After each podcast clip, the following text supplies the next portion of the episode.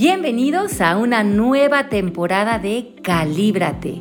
Soy Alejandra Llamas y en esta ocasión con Pepe Bandera y Marisa Gallardo vamos a hablar acerca de casos de la vida real.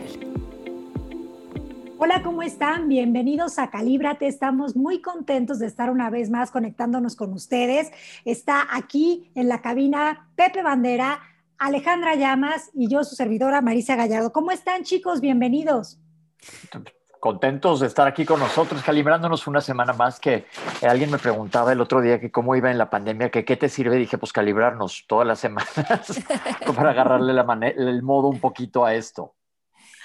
Bueno, pues yo feliz de estar con todos ustedes, feliz de que cada vez son las, más las personas que nos escuchan semana con semana aquí en Calíbrate, nos encantan sus comentarios, también nos gusta mucho la dinámica que hemos hecho últimamente en el Instagram, donde nos ponen preguntas que al final Fer nos expone aquí en el programa.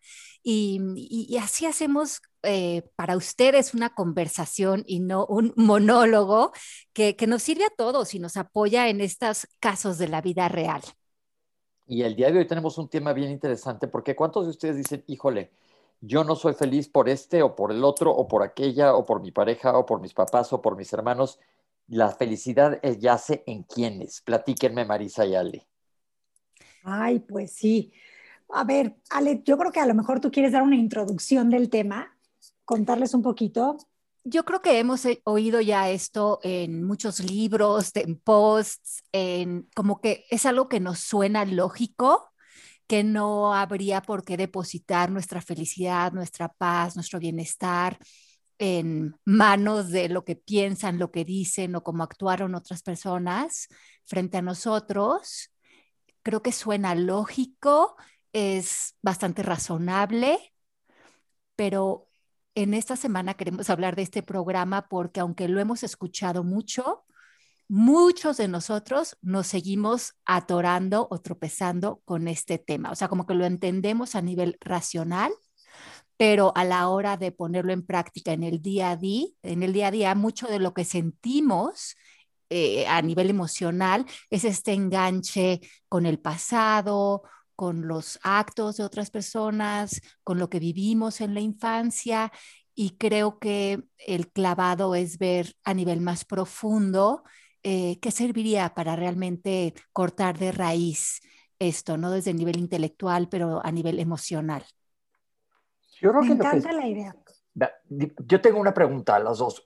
Hemos platicado mucho que la, felicidad, si bien es, es efímera y viene por momentos, está hecha de miles de momentos, pero podemos vibrar en eso casi todo el tiempo.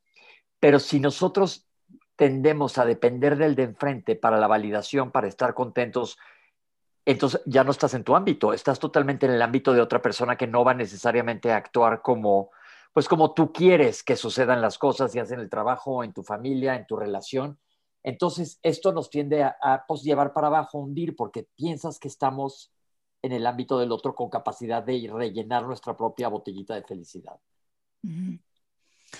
Sí, yo creo que, como hemos hablado en otros programas, las emociones o los sentimientos eh, muy, mm, están muy arraigados con historias, con narrativas, con pasados, con información que está establecida en nuestros pilares que hemos construido a lo largo de nuestra historia de vida.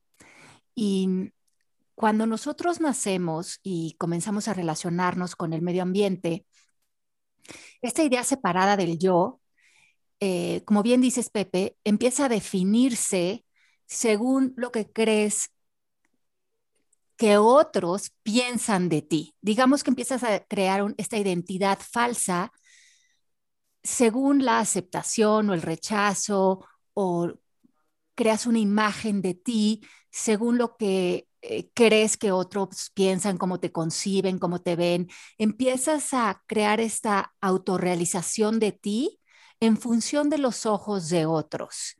Y esto se clava a nivel muy profundo en la identidad. Por eso es que cuando llegamos a edad adulta, que nos digan que no nos importe lo que otros piensen, cómo otros han actuado, cómo otros han sido con nosotros, suena un poco irracional porque lo hemos sembrado mucho en nuestra identidad eh, creemos que somos en función de otros y romper esta narrativa de identidad. Em, conlleva un trabajo interior, en realidad separarte de los argumentos de otros y verte a ti mismo como un ser independiente, inclusive de los roles, las expectativas, las tendencias, la idea de que eres este cuerpo, la idea de que eres un género, la idea de que eres eh, una carrera profesional. Eh, conlleva desaparecerte mucho frente a ti mismo y esa es la única salida real y emocional para disolver esta mecánica o esta distorsión que hemos hecho desde muy pequeños. Creo que es importante estar dispuestos a soltar las creencias en el que dirán, a soltar la idea de que otros tienen nuestras respuestas, de que las soluciones siempre están en el exterior, de que todo esto proviene del exterior, porque en la medida en la que ponemos la mirada afuera, en la medida en la que también proyectamos nuestra culpa, ¿no? Cuando las cosas no salen como nosotros queremos o pensamos. Entonces creo que es bien importante em, pues soltar estos nudos emocionales que tenemos con toda esta información de pensar que los otros tienen derecho o tienen la razón de describir o de opinar quiénes somos, porque pues eso no es así. No es así, cada quien ve lo que puede ver de sí mismo, ¿no? O sea, no, no, no puedes ver más allá de lo que tú crees. Y lo que decíamos, eh, eh, los, el ego o los ojos físicos solo ven lo que es evidente para la percepción, ¿no? Cuerpos, actitudes, comportamientos. Nos definimos a través de lo que creemos, a través de lo que creen otros de nosotros, y esta es la limitación máxima de la percepción, eh, comprobar la vida a través de tus cinco sentidos, porque ahí es donde se instala el ego y donde se instala el querer tener la razón. La invitación hoy es ver más allá de la percepción, ver desde la visión, ver desde desde ver esa conexión, esa unión que somos todos, sin rostros, sin cuerpos, sin roles, sin identidades, porque ahí es donde realmente eh, conectamos con esa inocencia, con el perdón, con disolver identidades falsas y donde realmente sembramos esa felicidad de la que hablabas al principio del programa, Pepe, donde sí podemos ser felices como un estado de conciencia porque hemos deshecho todas las evidencias o las razones en donde teníamos eh, proyectada la culpa eh, hacia otros, por lo cual no sentíamos ese amor o ese abrazo interno por nosotros. No sé si está como muy profundo esto. Yo creo que sí, yo voy a querer que lo desglosemos, lo dice un montón, me gusta decir, porque fíjense cómo lo veo, yo veo dos cosas grandes. Uno es que y, ya lo hemos hablado aquí anteriormente, va, te vas, tú naces, hablamos del niño interior el otro día de Peter Pan, y la sociedad y las reglas y demás te van moldeando hasta que te pierdes, ya no sabes quién eres. Exacto. Uno, esa es una. Y entonces, ahorita la gente que nos está escuchando y nosotros mismos podemos decir, híjole, soy un cacho de mi imaginación o un producto de la arquitectura de todos los miles de arquitectos que han participado en mi vida, pero ¿dónde quedó el cemento? Esa es una cosa que me preocupa, cómo te metes a volver a encontrar eso. Y otra cosa es que yo creo que es bien importante hacer conciencia de lo que acabas de decir de cómo estamos todos conectados. Alguien me decía, un paciente el otro día, es que la verdad yo me quiero vacunar, si los demás no se vacunan y es bronca de ellos, ahorita hablando de la pandemia. Le dije, fíjate qué tanto estamos conectados, que si nos vamos a lo más básico de esta pandemia, alguien fue, en teoría, una de las teorías es que alguien se comió una sopa de murciélago y todos ahora estamos conectados a, ese, a esa cucharada. Si se fijan, de una manera súper tangible, estamos todos, todo el mundo entero conectados, si ese es que fue el origen o haya sido en donde quieran que haya un virus que mutó, lo que les dé la gana, pero todos estamos conectados por una acción. Entonces, por eso yo creo que uno, si Ale y Marisa me ayudan a entender cómo, ya dijimos, doctora, cómo buscar ese niño interior pero alguien que nos esté escuchando ahorita, ¿cómo me, cómo me desmoldo de la faja que traigo puesta? Y otro, ¿cómo validar esta, esta importancia de los demás? Porque todos necesitamos de todos, pero sin que esto tenga una, un impacto negativo. No perdamos el ser yo. Yo creo que hay dos, dos caminos. O, te estás relacionando con el entorno desde el ego, y ahorita hablamos un poquito de cuáles son las características de relacionarte desde ahí o te estás relacionando desde el ser esencial o la conciencia. Claro. Cuando estás viendo a otros o viéndote a ti desde la conciencia, estás, yo creo que la palabra clave es la generosidad. Sí. Estás viéndote a ti como un ser expansivo, generoso, eh, humilde, abundante. que abraza, que suelta, que se, que se desplaza y se pone en comunión con la vida. Cuando estamos viéndonos desde el ego y vemos nuestras relaciones desde ahí, yo creo que una de las grandes características en, relación a este tema es que buscamos razones para sentirnos ofendidos.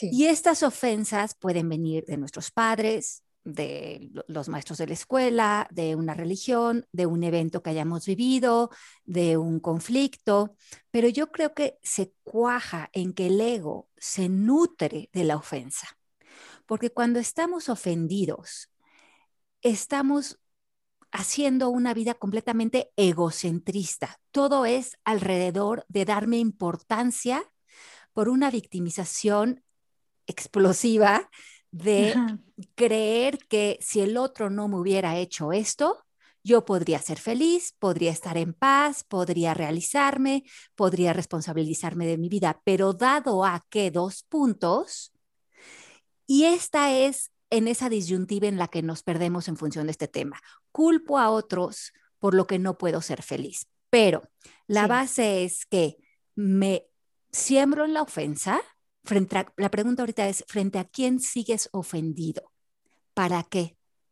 ¿Y de qué no te estás haciendo responsable en tu vida que le estás otorgando ese poder a ese pasado, a esa persona?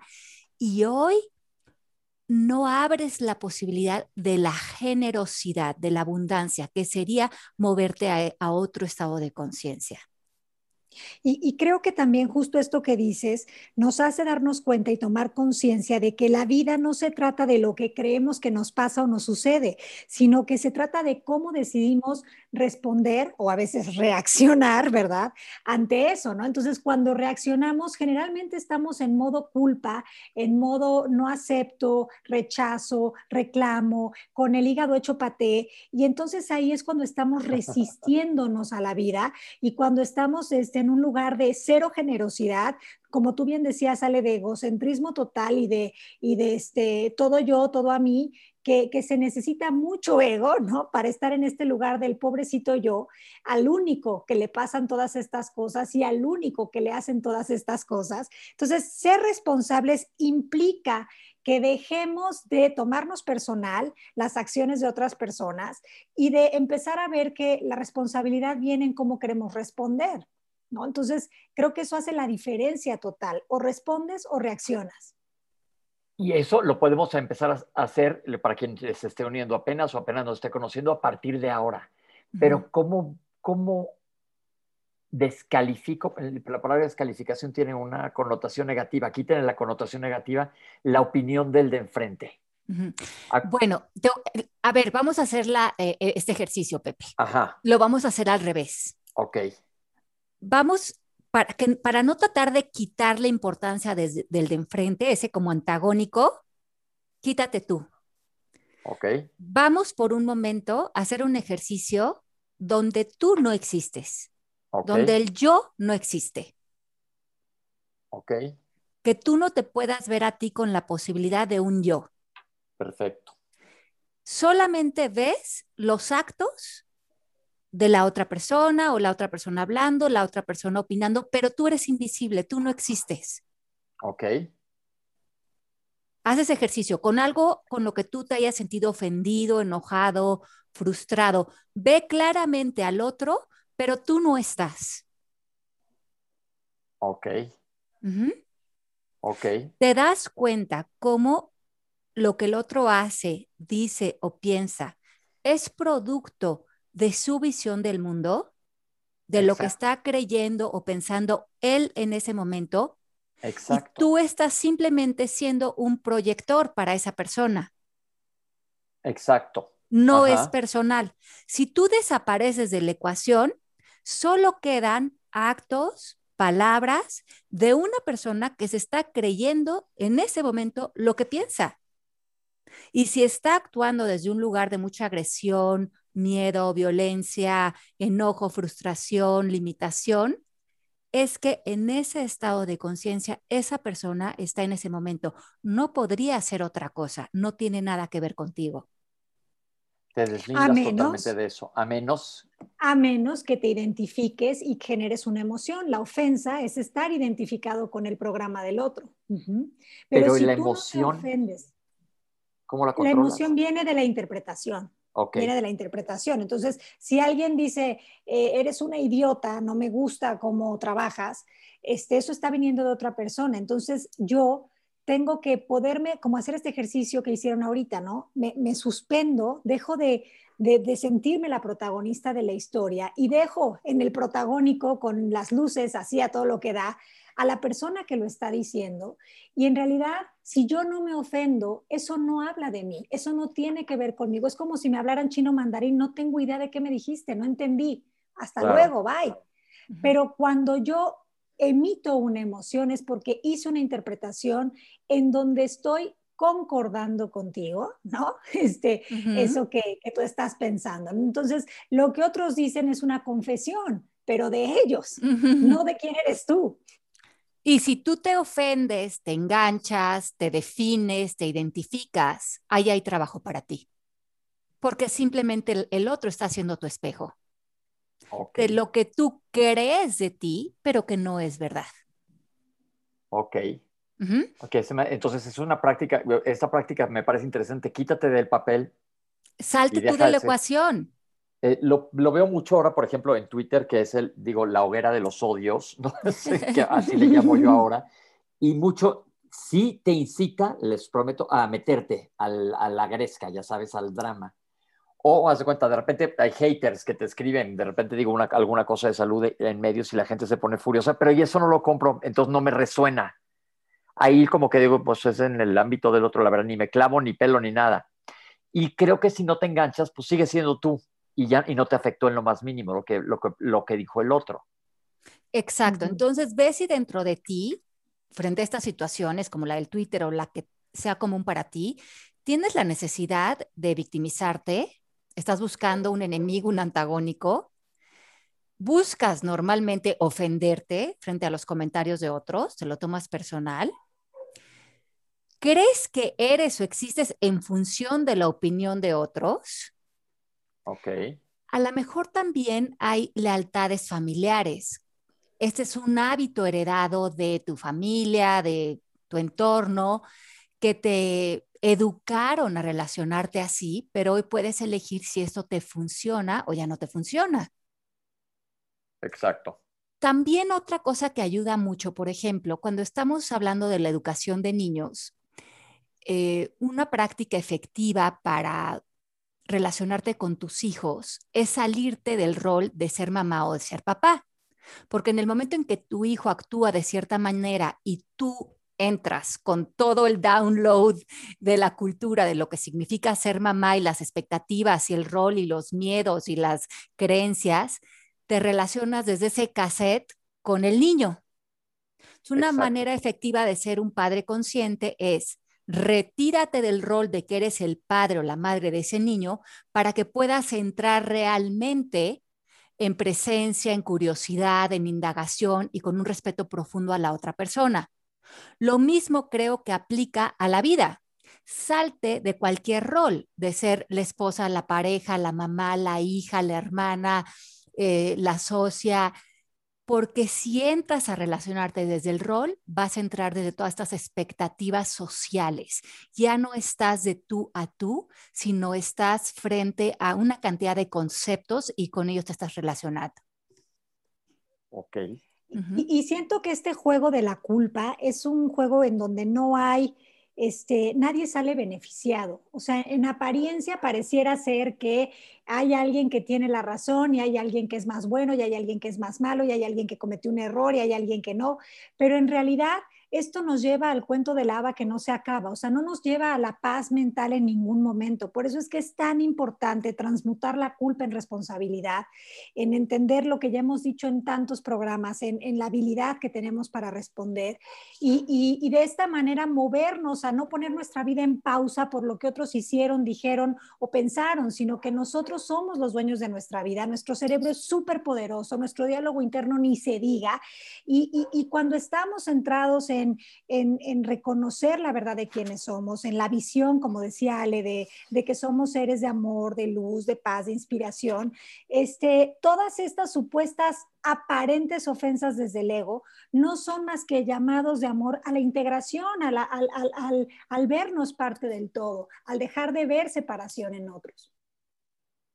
Y creo que esto tiene que ser una práctica diaria, ¿no? Creo que las situaciones, las personas, los escenarios que creamos en nuestra vida son para que poco a poco eh, comencemos a, practicar, a ensayar, a vivir eh, el sentirnos seres completos y también el abrazar nuestro poder que nos da sentirnos así. Y esto, todo, yo creo que una parte bien importante que tenemos que, desde que arranquemos pensando en esto que queremos cambiarlo, que sepamos y tengamos confianza que ya está en nosotros. Porque muchas veces dices, ¿de dónde saco la fuerza? Y la fuerza ya está, pero no la ves. Es como cuando estás buscando los lentes y los traes en la cabeza. sí, sí, sí, sí. Eh, como que pensáramos que fuera muy difícil. Y yo creo que aquí la cosa no, no es qué sumo a mi vida, sino que, que suelto, que dejo de pensar o de creer de esta situación para que lo natural eh, permita eh, me permita florecer, ¿no? Frente a la vida. Creo que también es importante dejar de verle beneficios o bondades a culpar, ¿no? Porque muchos pensamos que, o bueno, desde el sistema de pensamiento de ego se puede llegar a la conclusión de que culpar te hace, te exime, ¿no? Como que te da poder. No es lo mismo ser el que culpa que el culpable. O sea, en los roles, ¿no? De esta dualidad se siente diferente, como que uno tiene más poder que el otro. Entonces, mientras nosotros sigamos viendo que eso tiene un valor, pues no, no dejamos de practicar este juego de la culpa, que nos va a llevar generalmente también a la vergüenza, a la decepción, a las expectativas, pero que nos da una sensación de placer pasajero que no, que no, este, que no es real y, que también es tan adictivo eso de querer tener la razón y tener el poder a través de hacer menos a otros o calificar a otros. Y yo creo que muchas veces la, gente me pregunta, pero ¿cómo dejo de culpar o cómo, cómo me deshago de la culpa? Y yo creo que es como o estás embarazada o no estás. O crees que la culpa existe o crees que no existe. O la usas como un recurso o no la usas, punto, porque la la culpa no existe en ningún rincón del universo más que en tu mente como algo que decides creer, pero no es real. Si la dejas de usar, va a desaparecer. Es una elección. Entonces, eh, o, decides y, eh, en este momento dejar de creer en la culpa y te vas a liberar de ella por siempre. Pero si crees en la culpa, la vas a usar por siempre. Y aquí lo que estamos buscando es que la soltemos. Claro, porque, porque, es, falsa, es falsa. Y tiene una vibración muy baja. Es falsa, no existe, somete, limita, estanca. O sea, de verdad no tiene ningún beneficio. Muy por el contrario, nos lleva a vivir en un estado de cansancio profundo. Otra cosa que creo que es importante para este tema es que aprendamos a cerrar ciclos creo que los seres humanos arrastramos y alargamos y permeamos conversaciones en nuestra vida que ya han caducado, que están en el pasado, pero esto lo llevamos a muchas áreas de nuestra vida. ¿Qué tal si esta semana practicamos el cerrar ciclos? Cerrar ciclos de hábitos de lenguaje, cerrar historias, cerrar rencores, pero cerrar también em, a lo mejor cosas en el plano físico llevar esto a todas las áreas de nuestra vida. Volvernos personas que sabemos concluir y abrir cosas nuevas para nosotros es profundamente funcional y necesario. Ok, entonces todos tenemos que tomar una decisión para estar mejor. Esto es nada más una cosa de decidir hacerlo. Exacto. Y cuando crees que te atores, puedes practicar este ejercicio que nos acabas de, de hacer, Ale, y ves que está en el otro. sí, y, de, y, cuando tú te sacas de la ecuación, puedes ver la inocencia en el otro. Como decía Marisa, puedes ver el llamado de amor, puedes estar ahí presente para el otro sin que lo tengas que hacer acerca de ti. Y, y eso, ah, ok, ok, porque a fin de cuentas somos seres sociales que interactuamos todo el tiempo. Cuando tú ves ese, por ejemplo, alguien que te esté tirando pésima onda, que no tiene que ver contigo, sino es problema de esa persona, ¿cómo manejar la situación? ¿Cómo la llevas? Ok, entonces yo creo que aquí llegamos a la siguiente fase del programa, que es la comunicación efectiva, que va muy de la mano con esto. Porque muchas preguntas que yo vi que nos pusieron en el Instagram son, pero ¿cómo le hago con esta persona que es muy difícil o con esta persona que es imposible o con esta situación que me, que, que me saca de quicio o que me enoja? Y creo que lo que ahí está haciendo falta es distinciones de una comunicación que vaya muy en extensión de tu contexto de maestría, de la verdad, de tu poder y reconocer que tú tienes la habilidad de diseñar tus, tus relaciones, de eh, generar una frontera importante de lo que eh, quieres para ti alrededor de tu vida, pero muchos de nosotros no sabemos cómo. Exacto. Y eso es em, imprescindible. hemos dedicado podcasts enteros a, a este programa de lenguaje que pueden escuchar, pero creo que es importante saber que los cuatro actos del lenguaje son saber pedir, primeramente pedirnos a nosotros qué queremos y qué no queremos. Y en esas peticiones ir de la mano de un sí y un no, porque el sí y el no son lo que van a separar de tu vida a qué le quieres decir que sí desde una completa honestidad, presencia, amor, eh, lealtad frente a ti mismo ¿Y qué es lo que ya no te funciona en tu vida? Salte de qué está bien o qué está mal, salte de juicios, esto ya no me funciona. Y desde esa claridad te pides a ti mismo comenzar a diseñar esta vida alrededor de tu entorno, tus relaciones, tu vida profesional, familiar, para que haya congruencia de la paz, el amor y el bienestar al que te vas a sostener o en el que te vas a abrazar. De ahí que le quieres pedir a otros en función de este diseño. El otro te puede decir que sí, te puede decir que no, puede negociar este acuerdo. Si te dice que no, que te va a seguir gritando, insultando haciendo lo que hace, pues está siendo honesto la otra persona contigo. Te está diciendo, esta es la persona que yo ahorita sé ser. No, no conozco otra, otra manera de ser o estar frente a la vida. Y tú frente a eso puedes o cambiar lo que piensas o moverte del lugar. Tienes esas dos opciones y las dos las puedes hacer en paz, sin argumentos. Ok, y eso, y volvemos allá a lo de poner límites y a ver si que sí compras y que no. Claro. Límites amorosos. Y, hacer una declaración muy importante en tu vida de quién quieres ser frente a tus relaciones, cómo vas a vivir con este autorrespeto y respeto por otros.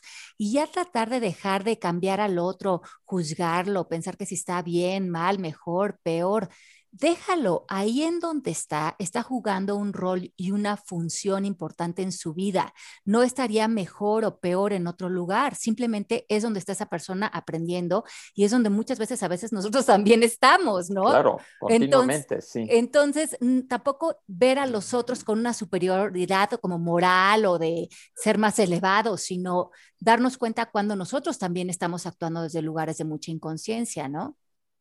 Y creo que es bien importante también agregar que hay que estar dispuestos a soltar la idea de que la vida es justa, porque la vida es justa, es un pensamiento que entra en la mente dual, justa o injusta, y cada quien va a tener su versión de a qué le llaman justo y a qué le llaman injusto. Recordar que la vida es, entonces como la vida es, habrá personas que sean de determinada manera y otras que sean de otra manera, pero esto no es ni bueno ni malo. Entonces dejemos de andar de justicieros desde lo que nuestra visión del mundo nos enseña, porque ahí es donde entramos otra vez en esta dinámica de la culpa, en que quiero que las cosas sean como yo las quiero y no me parece justo esto que hiciste o esto que dijiste o esto que actuaste en tal época de la vida. Entonces, salirnos de esa idea nos va a permitir también aceptar al otro como es que no significa que lo vayamos a aguantar ni a soportar, sino que, como bien dijo Ale, con lenguaje preciso, asertivo y peticiones puntuales, podemos nosotros eh, transformar esa relación en una relación que nos funcione, o bien porque nos seguimos viendo y relacionando, o bien porque que acabó nuestro periodo de aprendizaje con esa persona. No sé si, cómo le suena esto. Sí, sí, sí, me suena súper lógico. Yo creo que aquí la trampa es saber que desde un punto de vista, como hemos hablado, moral y social, probablemente tienes la razón, y, pero esa no es la verdad. La verdad es que esta persona apareció así o se está comportando así y de, a través de un juicio de justicia ni lo vas a resolver, ni tienes tú que cambiar al mundo, ni cambiar a otros. Y, sí, bueno, obviamente todo mundo en una reunión te dirá, tienes la razón, pero de ahí viene este gran dicho de quieres tener la razón o ser feliz. Porque la razón la tienes, eh, punto. No, mm, en la mayoría de, de, las veces sus pensamientos ni si se discuten, pero sigue siendo un pensamiento que se está contraponiendo contra la realidad, ¿no? Que la realidad simplemente es, las lo que las personas hacen, dicen o piensan es lo que es. Y frente a eso, eh, te vas a pelear, lo vas a discutir, ¿no? Desde el punto de vista eh, razonable, hombre, tienes la razón, pero eh, ¿para, ¿para qué te quieres ponértela de escudo, ¿no? Y ante eso marchitarte, ¿no? Pero un ejemplo puntual sería, por ejemplo, es que es injusto que él tomara ese dinero que no le correspondía. Entonces, sí, o sea, moralmente quizás no es lo ético, no es lo apropiado, pero ya lo hizo. Y, y, seguir en la culpa de que no debió de haberlo hecho te impide a ti como que tomar decisiones que te vuelvan responsable y que te permitan ver qué tipo de relaciones quieres tener ahora eh, con esa persona o con otras personas. Entonces, como que no es que estemos diciendo, o sea, como que quiero ser muy clara en que no se trata esto de soportar, ¿no? De, de aguantar. Sí, de resignarte. Sí, sí, sí. Ajá, ni de resignarte, sino de reconocer que aunque moralmente, como dice Ale, pudieras tener la razón, eh, ¿qué prefieres? O sea, y, aparte cuando estás tan metido en querer tener la razón, pues a veces dejas de, ver la razón, ¿no? En ti, ¿no? De, eh, como que no está la cordura ya, ¿no? Híjole. Y, creo que lo que es bien interesante también en este tema es que muchos de nosotros no tenemos eh, conversaciones de frente. Si algo mm, mm, en algún momento dado no nos funciona, no estamos de acuerdo, no es con lo que queremos concretar, habla. Siéntate con la otra persona. Vete a tomar un café. Eh, exprésate. Porque el ego te dice, no te expreses, no hables. ¿Para qué? Para que prolongues la idea de sentirte ofendido. Pero cuando tú te sientas y hablas, a lo mejor escuchas de la otra persona puntos de vista, eh, opiniones que te pueden servir a ti también para ver tú cómo estás apareciendo frente a la vida y, requiere humildad eh, sentarte a hablar de frente. Eh, si no has hecho estas resoluciones, trata, trata de tener estas conversaciones que te nutran, que inviten a la otra persona y no llevar puras conversaciones imaginarias en la cabeza, ¿no? Que es muchas veces lo que hacemos. Y, de adivinanza, ¿no? sí, asumiendo. Ajá, el otro debería de adivinar que estoy resentido, sentido y molesto porque esto, esto y lo otro, y el otro ni se entera. Claro, entonces se vale, se vale que algo no te funcione, no, no resignarte, pero siéntate, háblalo, exprésate, escucha a la otra persona. Esto se llama madurez. Y yo creo que la gran mayoría de los problemas del mundo vienen justamente de esto, de la falta de comunicación. Porque, por ejemplo, yo ayer tuve una discusión que alguien me, me, decía, ¿cómo ves el horror de lo del aborto legal? Y le dije, estar a favor del aborto legal no es estar a favor del aborto. Me dice, ¿cómo que no? Bueno, estás asesinando a alguien. Le dije, el aborto va a seguir sucediendo. Lo que busco es que no vayan con un carnicero, sino que vayan con alguien y cuiden a la mamá. La decisión es de la mujer pero no sabes cómo se me puso esta persona. Le dije, no te puedo comprar el drama, ni me voy a enganchar. Y si quieres tener la razón, te la dejo, pero no voy a discutir más. Entonces así ya no me clavo yo en a fuerzas tenerle que cambiar el punto de vista porque no había manera que entendiera la diferencia y él a lo mejor está diciendo que yo pues soy un pro asesino en serie, ya sabes. Es, es, es como nada más afinar las cosas, pero sentarse a discutir porque, porque el ego tiene que ganar no creo que valga la pena. Claro, y además, ¿cuál sería la necesidad de creer que todos los seres humanos tienen que pensar o opinar igual que tú? Exacto. ¿Podríamos amarnos teniendo pensamientos, ideologías, creencias diferentes? Yo creo que sí. Y yo creo que ese es el gran encuentro que tenemos que crear como seres humanos. Perfecto. Bueno, Fer, estamos listos para algunas preguntas. Qué alegría y qué gran tema, me encanta. Bueno, vamos aquí a ver las preguntas que nos mandaron, unas tres preguntas, y tenemos a Sofía que nos dice, ¿cómo mantenerme en mi ámbito cuando veo la relación que tienen mis padres? Todavía se me dificulta. me reí no más por mala onda, sino porque esto me sonó muy familiar. Muy de cerca. a ver, ¿qué les dirías, mi Marisa? Pues yo creo que aquí es bien interesante el concepto de los ámbitos, ¿no? Lo que no está en tu ámbito, no tenemos poder nosotros de interferir en eso, pero sí podemos decidir cómo nos queremos relacionar, ¿no? Entonces, si esta es la relación que ellos tienen eh, y a ti no te funciona, pues cómo lo quieres vivir. O sea, otra vez hay que regresarse a uno mismo y hay que ver que nada de esto es personal, que las personas hacen y dicen cosas y que nosotros podemos elegir con el poder de la actitud que tenemos, con qué queremos interpretar, concluir y con qué nos queremos quedar de esa relación. Entonces, eh, si los papás se llevan de determinada manera, pues hacer mío lo que no es mío, pues implica mi voluntad. Entonces, en todo momento, ahí está nuestra voluntad y podemos elegir. Podemos elegir, no los vamos a cambiar, pero sí podemos cambiar lo que vemos, lo que observamos y lo que interpretamos de ellos. Y a veces funciona simplemente cambiar el foco. En lugar de poner el foco en que todo el tiempo se están peleando pues a lo mejor observar que eh, mi mamá hace esto que me encanta, mi papá hace esto otro que me fascina y simplemente el cambio de atención empieza a hacer que nosotros veamos un panorama más amplio. Cuando los humanizamos, los sacamos de esas cajas, de esos conceptos y empezamos a, aceptarlos y a vivir relaciones pues que son más auténticas. Así es. Yo les voy, te quiero contar lo que yo hacía, que yo aprendí mucho aquí en Calibrate, bueno, con los nombres previos que teníamos. No sé cuántos años tengas, pero lo que sí tienes en tu poder, tú, como ya dijo Marisa, no vas a cambiar el ámbito de ellos. Pero tú te puedes extraer de eso. Se cuenta, a la hora que empiece la gritiza, tú levántate y vete a tu cuarto, ponte unos audífonos, oye un podcast, salta a dar la vuelta, ve la tele. Nada más no estés si te está afectando, eso sí tienes la capacidad. Y en su momento, si puedes decírselos a los dos, pues lo que tú sientes este, ahí te estás expresando y volvemos al punto de vista de la comunicación que hablamos hoy. Yo me expresé, me mandaron al diablo, pero bueno, también estaba yo abierto a que me mandaran al diablo, pero aprendí a ya no engancharme con eso. Y, es, y llegué una vez, me acuerdo perfecto, en una comida, a levantarme de la comida y nada más me salí, me fui. ¿Cómo te sales? Porque no quería estar ahí. No es por mala onda, pero no quería estar ahí. Y entonces ahí te estás respetando tú también. Claro, porque además a veces no vemos que eh, si nos está afectando un poco la relación de nuestros papás, no vemos cómo nosotros estamos participando en esa dinámica, porque para que nos afecte hay algo en nuestro diálogo interno que se está conectando, eh, digamos que aparentemente no de una manera obvia, pero sí de una manera interna a esta dinámica. Si los pudiéramos ver con ojos de amor, ya no veríamos su comportamiento, sino veríamos su inocencia. Sí, entonces tenemos opciones, tenemos peticiones, tenemos la práctica de suspensión, que no es de evasión, sino que es lo que decía Pepe antes, ¿no? Me levanto, me, me, retiro, tomo un té, escucho un podcast, que son cosas que me conectan a un espacio de más responsabilidad y de, y de, y de poder tener dominio de mí y que no la situación me domine, ¿no? Perfecto. La siguiente pregunta.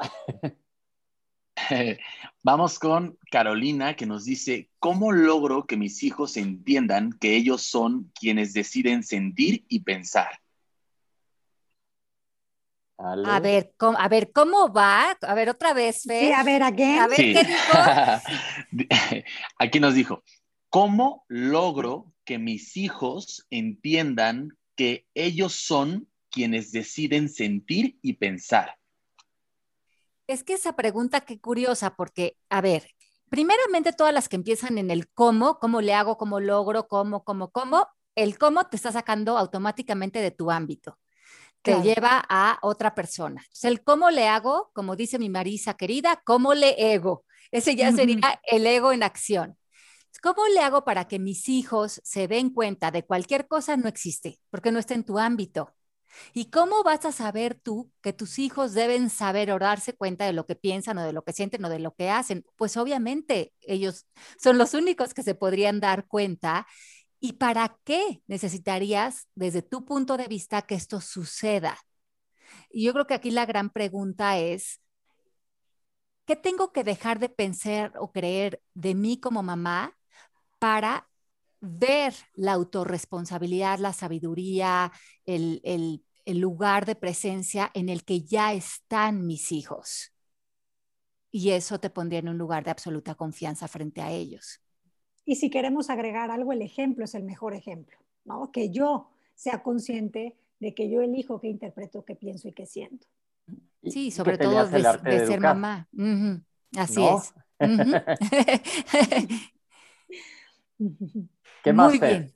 Me encanta, muy poderosas distinciones. Vamos con Claudia, que nos dice, ¿cómo alejarme de personas que sus acciones me generan dolor? Bueno, yo creo que primeramente, eh, si las acciones de otros te generan dolor, eh, ver eh, de alguna manera cómo le estás otorgando tú ese poder a otros. O sea, si las otras personas de alguna manera insultan o se ponen de cierta, en cierta posición, ¿no? Frente a la vida, obviamente nos podemos retirar físicamente eh, pero yo creo que al final lo que te va a causar dolor es darte cuenta que tú te lastimas a ti mismo con lo que piensas de esas personas. Entonces, independientemente que te eh, que pongas distancia físicamente, que sería la manera de alejarte, eh, creo que es más importante alejarte mentalmente y te alejas cuando dejas de generar un juicio frente a esto y lo aceptas, eh, les mandas bendiciones a estas personas, pero tú te colocas a ti en una posición frente a la vida que, que sea funcional para ti.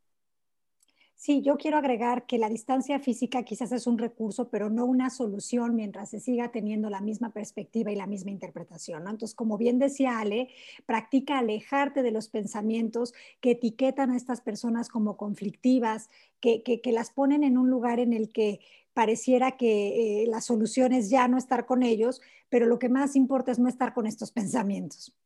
Exacto, porque el, el dolor no nos damos cuenta cómo nos lo causamos nosotros, ¿no? Al darle ese poder a otros. Ok. Muy bien, pues llegamos al final de este gran programa. Chicos, estamos listos para ti, Marisa. Llegó el momento musical. Llegó el momento musical. Bueno, acompáñenme con esta de Tú bien sabes que no fue mi culpa. Tú te fuiste sin decirme nada.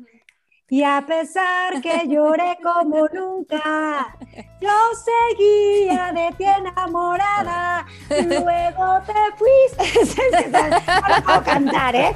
Te fuiste. Es así, de plano desafino. Pero te brindé la mejor de las suertes. Yo me propuse no hablarte y no verte. Total, que es esta canción de Juan Gabriel y es muy buena y ahí la van a escuchar con una presente. Así que con eso los dejamos. No fue mi culpa cantar así. Me encanta el desenlace musical. Los queremos mucho y seamos felices y vamos a ver si podemos poner en práctica todo lo que hablamos hoy esta semana y nos van contando en el Instagram qué se abrió para ustedes de posibilidades. Los queremos mucho, feliz semana y nos escuchamos la próxima semana aquí en Calíbrate. Los quiero mucho, chicos. Chao. Bye, mi ser lindo. Bye bye. Chao, chao. Perdona si te causo dolor. Perdona si